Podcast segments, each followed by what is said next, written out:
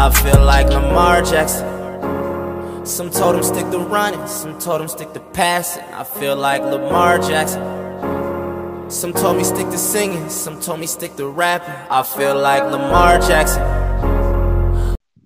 Hola a todos, bienvenidos a una nueva edición de Ravens en Criollo, este programa semanal que busca justamente llevarles a todos ustedes la actualidad del equipo de Baltimore Ravens, equipo del cual somos hinchas y del cual nos gusta informar y nos gusta estar al tanto de todo lo que va sucediendo. Este programa lo pueden escuchar a través de, YouTube, iba a decir, nada que ver, desde iVoox, de Spotify y también en Spanish Bowl Radio, en la única radio donde se puede escuchar fútbol americano las 24 horas del día y en nuestro idioma, en español donde también pueden encontrar El Nido del Cuervo, un programa que también tiene que ver con los Ravens y que está un poco asociado ahora a nosotros, a Ravens en criollo, del otro lado del charco, como decimos, pero que también somos un equipo de alguna manera para llevarles a todos lo que sucede con los Baltimore Ravens. Mi nombre es Cristian Ivananeto, también tenemos un Twitter, arroba Ravens Criollo, y tenemos un Instagram, pero para eso, ¿quién mejor que presentar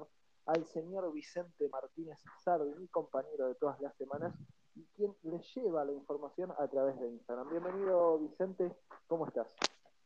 ¿Cómo andas, Cristian? ¿Todo bien? Eh, como decías, tengo, soy el dueño de la cuenta, de una cuenta de los Ravens en español de Instagram, arroba ravens.hispanic, donde, bueno, tengo toda la información sobre los Ravens en español y en inglés está ahí. Así que, bueno, eso. Y, bueno, otro programa de Ravens en criollo. Otro programa más ya, ¿eh? La verdad es que he perdido la cuenta de cuántos programas ya hemos hecho. Eh, creo, si no me falla la memoria, que estamos en los 15, 16 programas ya de esta emisión semanal, que la verdad es que nos acompañan todas las semanas y nos gusta hacerlo a este programa justamente para que estemos enterados de lo que pasa con los Ravens. Y hoy tenemos un programa bastante especial, porque pasó algo en otro equipo que va a repercutir directamente en nuestra franquicia y que la verdad no sé si nos duele un poco por pensar en la cantidad de dinero que se puede llegar a ir en un solo jugador o si estamos eh, contentos de que nuestro mariscal de campo valga lo que probablemente vaya a valer, ¿no? Y, y hablamos más que nada de lo que tiene que ver con el señor Patrick Mahomes y el contrato multimillonario y multianual que firmó con los Kansas City Chiefs eh, más de 500 millones de dólares, 10 años de contrato, 45 millones de dólares va a, cobrar por año. Y, Vicente, la verdad es que esto nos hace pensar en que un par de años después va a haber una cifra bastante similar por Lamar Jackson. Sí, la verdad que jamás me esperaba un contrato de... Sí, por ahí el tema del dinero por ahí no me pareció tan raro. Yo esperaba unos 40, 42 por año fue, más, pero dentro de todo no es lo más raro. Yo creo que lo más raro fueron los 10 años. No me los esperaba. Eh, la verdad que, a ver, Mahomes, en mi opinión, es el mejor quarterback de la NFL hoy en día. Sí. Eh, yo no sé si vale toda esa cantidad de años y de dinero. Además que es, por así decirlo, un poco arriesgado, ¿no? Ya siendo cualquier quarterback, cualquier equipo, es arriesgado hacer un contrato tan grande y por tantos años, porque puede pasar lo que, lo que le... Bueno, el otro, ayer vi una publicación en Instagram donde eran los contratos así de raros, que fueron el de Mike Vick, de Drew Bledsoe, que Bledsoe hizo un contrato de 10 años y terminó jugando uno porque apareció Tom Brady. Em, son contratos arriesgados, pero bueno, Mahomes yo creo que a la franquicia de los Chiefs le dio mucho y le va a seguir dando mucho porque es un quarterback extraordinario. Es muy lindo de verlo jugar, pues ahora es una maravilla. Pero sí, bueno, y ya cuando hablamos de Lamar Jackson, yo creo que no sé si va a ser un contrato tan grande por tantos años y tanto dinero, pero no, no, va, no va a ganar mucho menos tampoco Lamar Jackson, si es que continúa su nivel, ¿no? Entonces yo creo que va a repercutir bastante. Sí, eh, es que la verdad, eh, lo primero que pensé yo cuando vi este contrato de Patrick Mahomes, que sí, me parece que quizás es muy largo. Eh, en cuanto al dinero, creo que lo vale, ¿no? Deportivamente, lo que puede entregarte Patrick Mahomes en una de las posiciones que quizás sea de las más importantes en cualquier deporte que uno se ponga a pensar, eh, creo que vale el dinero justamente que, le están pagando. Lo que me hace un poco de ruido son esos 10 años, porque uno repasando eh, cada uno de los que firmó un contrato así tan largo, se me viene a la, a la cabeza Fabre, se me viene a la cabeza Bledsoe, como vos lo nombraste, que ninguno llegó a completar esos 10 años. El... sí, claro. No sé si Mahomes va a ser la excepción. El que mejor le fue dentro de todo fue Donovan McNabb, que fue uno de 12 y jugó 9, pero firmó 12. Claro. Entonces. Sí, es una locura. A ver, dentro de todo, si hablamos de. O sea, como vos decís, si hablamos deportivamente, Mahomes lo vale, el dinero. Tal cual, lo mismo que a vos, yo no podía creer que fueran 10 años, porque tampoco nunca había visto un contrato de 10 años, nunca. Entonces, es verdad que han habido, pero yo hablo personalmente, nunca había visto que alguien haya firmado un contrato de 10 años. Y hay que ver cómo, cómo, cómo le va. Pero yo creo que promete, Mahomes, ya hablando de lo que promete, lo vimos, ya vimos lo que fue capaz de hacer en dos años. Y es una bestia, pero bueno, hay que ver si no pasa algo por lo que se vayan a arrepentir de haberlo firmado 10 años con esa cantidad de dinero. Claro, hay muchos riesgos, ¿no? Tiene una cláusula de una garantía en realidad por lesiones que va a los 140 millones, cobraría eso justamente si llega a estar imposibilitado de cumplir eh, los 10 años. Son cosas que hay que pensar y más que nada trasladar a lo que puede llegar a suceder con los Ravens, ¿no? Que es lo que nos trae a nosotros acá y pensar en lo que puede llegar a pasar con Lamar Jackson, un hombre que es el futuro de nuestra franquicia, eso no tenemos ninguna duda al respecto pero creo que también va a venir de la mano, más allá de lo que estamos viendo de Mahomes, de cómo le vaya a Lamar en esta temporada. Si a Lamar esta temporada le va de la misma manera que le fue la temporada pasada. No te digo ya de ganar el Super Bowl porque eso es, es un plus ¿no? que, que puede llegar a suceder, pero si Lamar vuelve a ser uno de los mejores jugadores de toda la temporada, si el equipo vuelve a ganar entre 13, 14, 12 partidos y él es el estandarte de esa ofensiva como uno piensa que lo puede llegar a ser, y y tenemos un mejor rendimiento también en playoffs, claro. Eh, creo que lamentablemente por un lado y de otro lugar también que nos da mucho orgullo de tener un mariscal tan potente como él, vamos a tener que desembolsar, vamos, en realidad Ravens va a tener que desembolsar, yo no voy a poner un peso, eh, creo que vos Vicente tampoco. Yo tampoco, pero, es mucha plata, es mucha plata la que uno se imagina, sí imagino que no va a ser un contrato tan largo, ¿no? No creo. No, no, eh, no. Y no estaría de acuerdo tampoco, pero sí unos cinco años eh, y con un Lamar cobrando bastante parecido a lo que podría llegar a cobrar Mahomes, pero como te digo, también dependiendo de cómo le vaya en esta temporada, ¿no? Y, si llega a estar el plus de que Ravens gane el próximo Super Bowl o llegue al próximo Super Bowl, eh, va a ser difícil, ¿no? Porque también hay otros nombres que tienen que renovar, hay otros nombres que hay que buscar, hay que tener un equipo competitivo.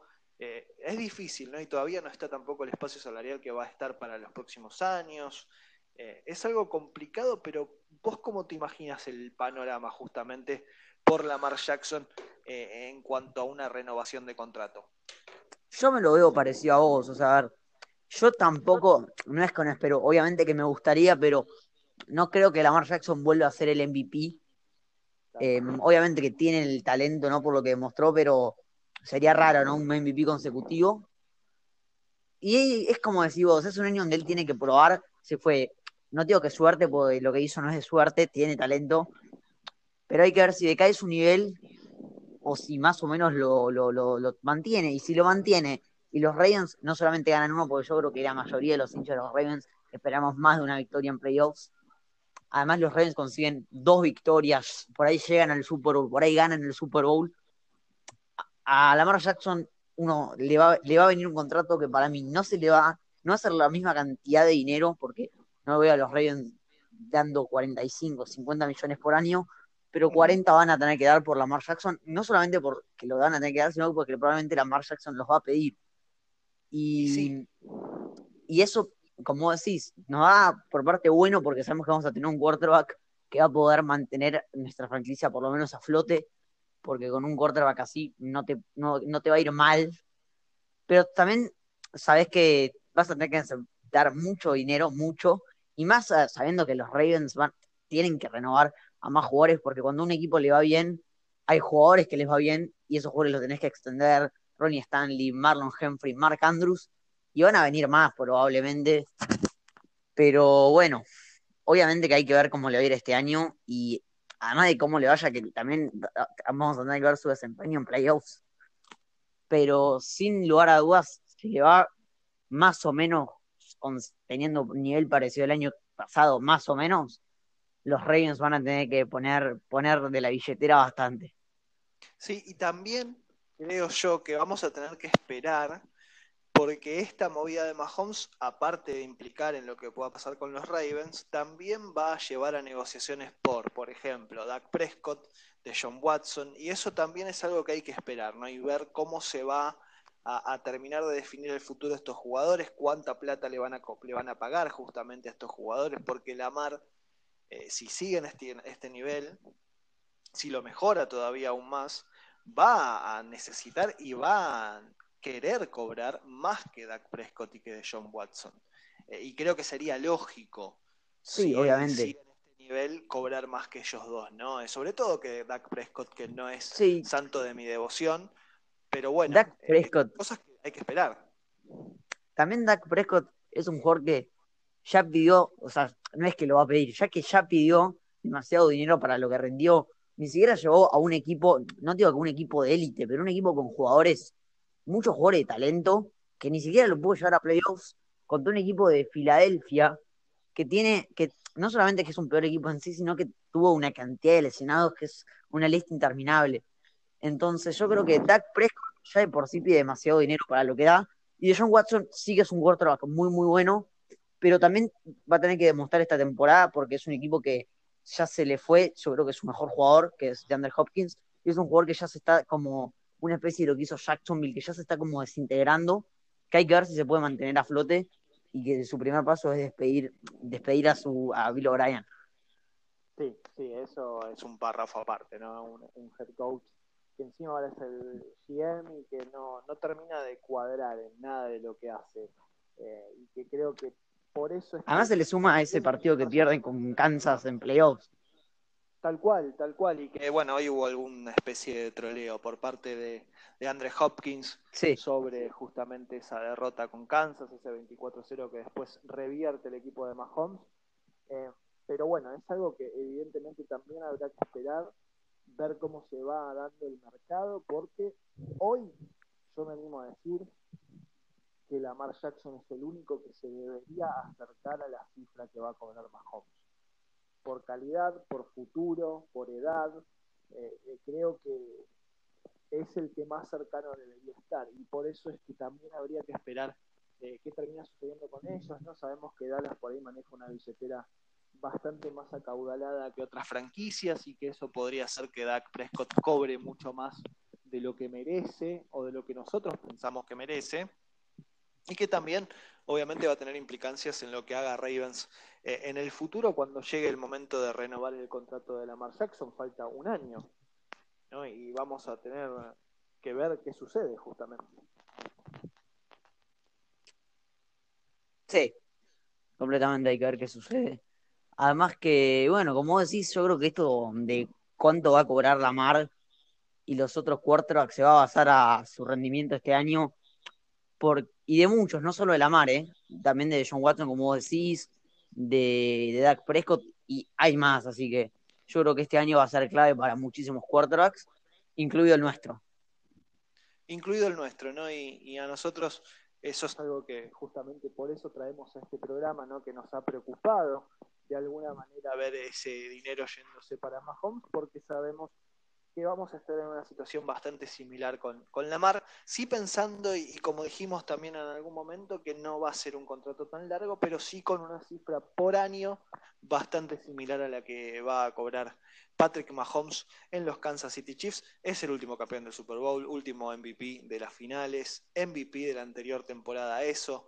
Eh, evidentemente lo merece y si Lamar va por ese proceso, eh, también lo va a merecer en su momento. Pero bueno, cerramos, si te parece, Vicente, el tema de Lamar Jackson, lo que puede cobrar y lo que nos puede generar a nosotros a futuro.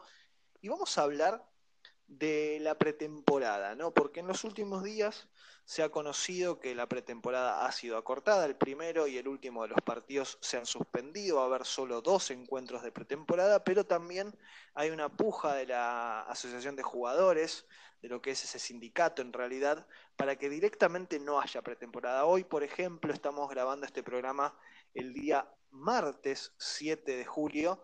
Eh, en, unas horas nada más, unas horas atrás, Robert Griffin, quien es el suplente de la Mar, tuiteó que tiene fuentes que le aseguran que no va a haber partidos de pretemporada y nosotros tenemos que pensar en cuánto puede implicar esto eh, a la hora de prepararse para la próxima temporada, ¿no? y ver a los, a los jóvenes sobre todo, ¿no? Y el roster final, cómo va a terminar de cerrarse, son cosas que por ahí hay que tener en cuenta.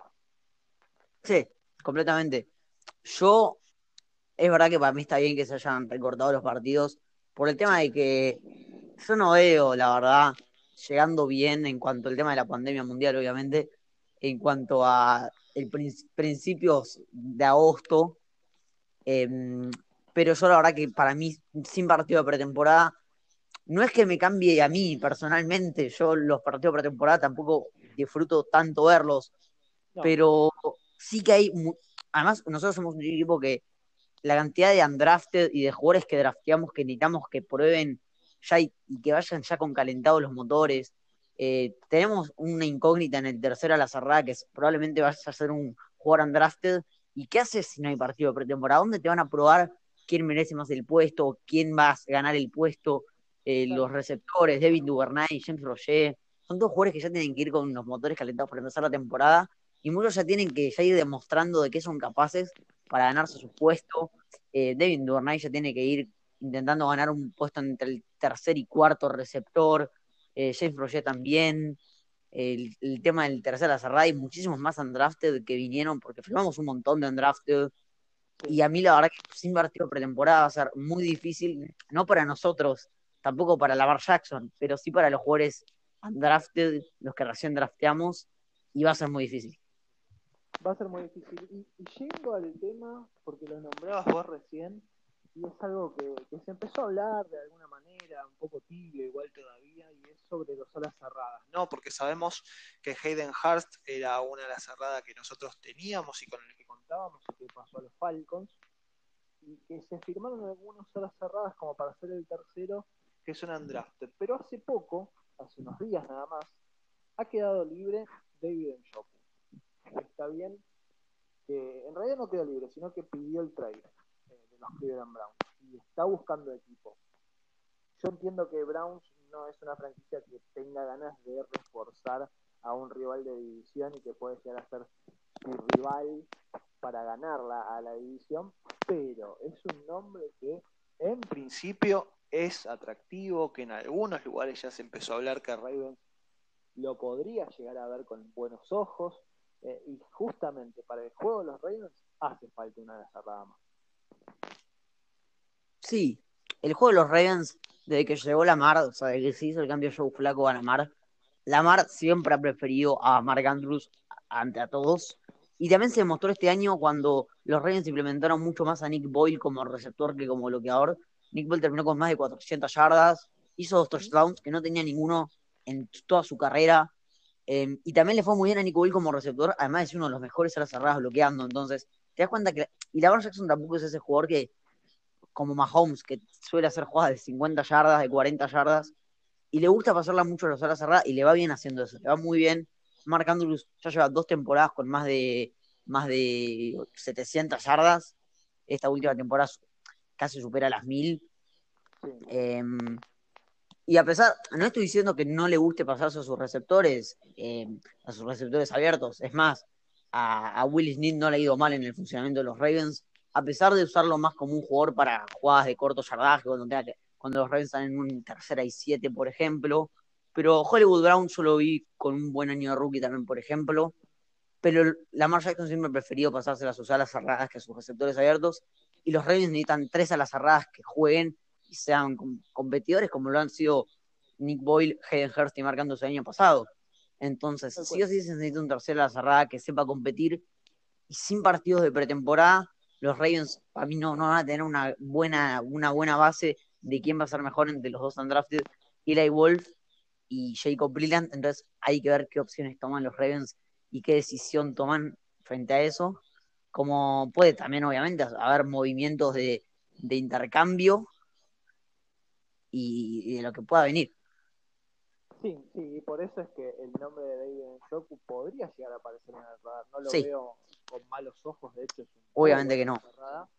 Eh, que perdió su lugar de alguna manera porque los Cleveland Browns han tradeado también en su momento para tener a Finn Hooper, otro muy bueno a la cerrada, eh, y que creo que él mismo se ve no por detrás de, este jugador y pide irse a otra franquicia.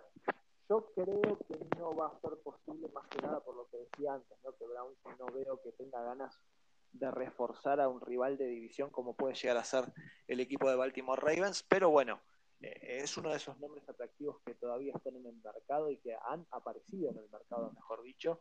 Eh, y más que nada, teniendo en cuenta lo que vos decís, ¿no? Pretemporada, encajar a un, rookie que no tiene la preparación necesaria todavía para meterse en el roster y para ejecutar bien todo el sistema que tienen los Ravens, eh, se podría llegar a complicar en ese sentido. Pero bueno, cosas que, que se me vienen a la cabeza justamente porque vos le nombrabas el problema de las zonas cerradas. Eh, y también puede llegar a ser un problema con los receptores, algo que venimos diciendo hace mucho tiempo en este programa, y es que por ahí falta un receptor con jerarquía, con experiencia, y más que nada ahora teniendo en cuenta que quizás no tengamos pretemporada. Sí, es más, yo el otro día, en mi página de los Ravens, como ya habíamos mencionado, hice una publicación donde mencionaba si, más preguntando, no más que una pregunta, si hacía falta primero traer un ala cerrada de la agencia libre, cuando todavía no se había anunciado lo de David Njoku, y si también hacía falta traer un receptor abierto con jerarquía, donde hubo bastante un mix de opiniones. Había muchos que me decían que por ahí sí, para ayudar a jugadores como Miles Boykin, Devin Duvernay, eh, eh, Hollywood Brown, en cuanto a la cerrada, muchos me decían que iba a estar, íbamos a estar bien con Mark Andrews, Nick Boyle, más lo que pueda venir algún undrafted, pero con esto de la pretemporada puede que haya cambiado el tema ese. Pero también en cuanto a los receptores, em, hay muchos que también me decían que Sneed puede hacer ese rol de el receptor con, experiencia, que para mí no todavía no es un receptor tan experimentado como para poder llevar a jugadores como Hollywood Brown eh, Miles Boykin y Devin Duvernay, y hay jugadores, no digo que muy, muy buenos, pero interesantes en la agencia libre, Taylor Gabriel, todavía no se los Jets no renovaron a Demarius Thomas, que es un jugador muy experimentado, que ha ganado un Super Bowl, entonces hay que ver que también qué pasa ahí, porque no están las puertas cerradas para casi ninguna de las posiciones, por ahí tener algo, obviamente que por ahí el tema de los esquineros, eh, de, los linebackers internos que ya hemos drafteado dos, pero nunca está de más tener así jugadores experimentados que te sirvan sobre todo para la instancia de playoffs, donde se necesitan jugadores de ese estilo como lo, como necesitamos en, en, el último partido de playoffs, que no teníamos ese alma con experiencia como lo hubiese sido una especie de Terrell Sachs.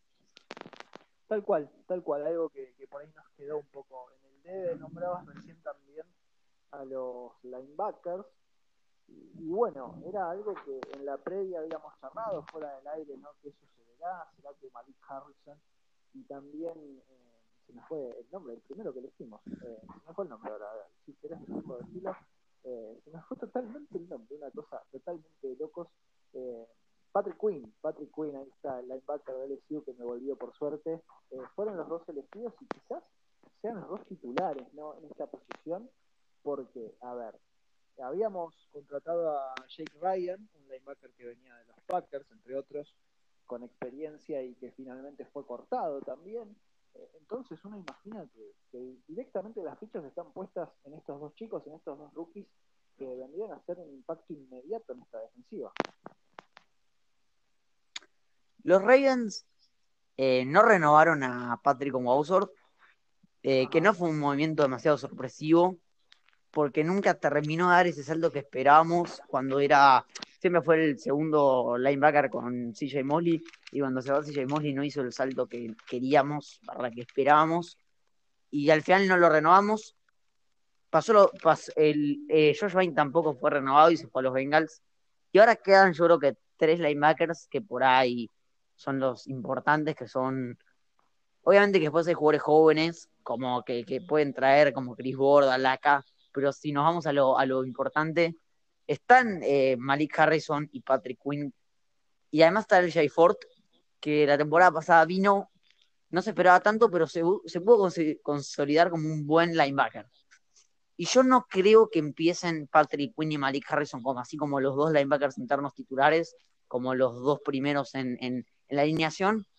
Obviamente que Patrick Quinn yo creo que sí, pero yo creo que va a ser acompañado con el Ford, con el Ford primero, hasta que Malik Harrison pueda también tener un poco más de experiencia y más juego, que tampoco está mal, ¿no? Es más, yo prefiero eso a no tener un jugador, a dos jugadores completamente experimentados a nivel de la NFL.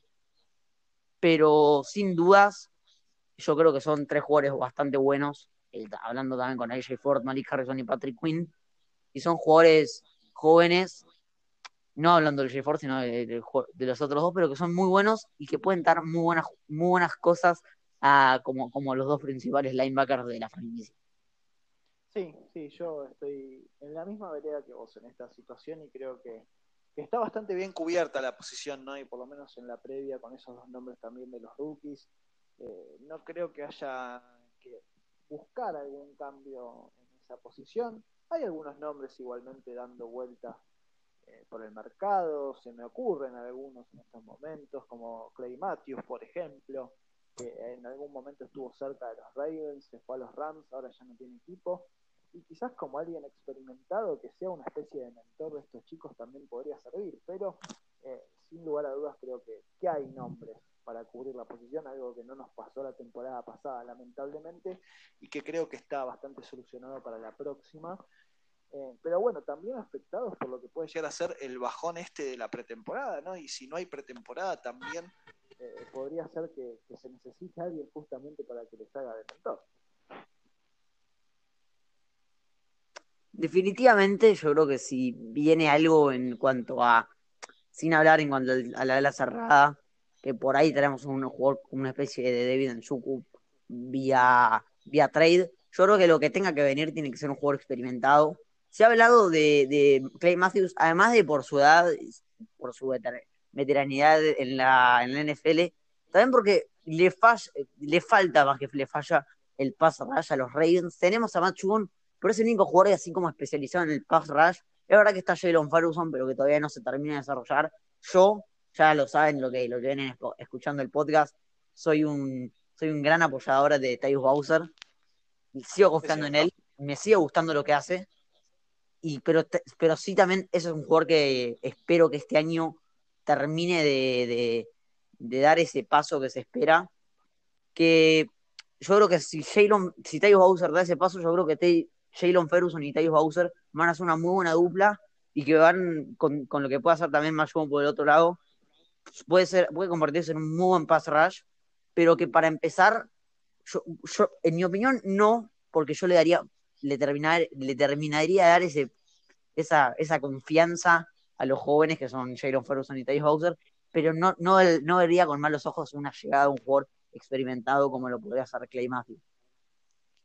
Bien, bien. Eh, creo que no, no sería algo que, que, arreste, sin lugar a dudas. Podría llegar a ser algo que sume totalmente. Así que, que, es algo que habría que tener en cuenta. Pero bueno, hay muchas cosas que tener en cuenta.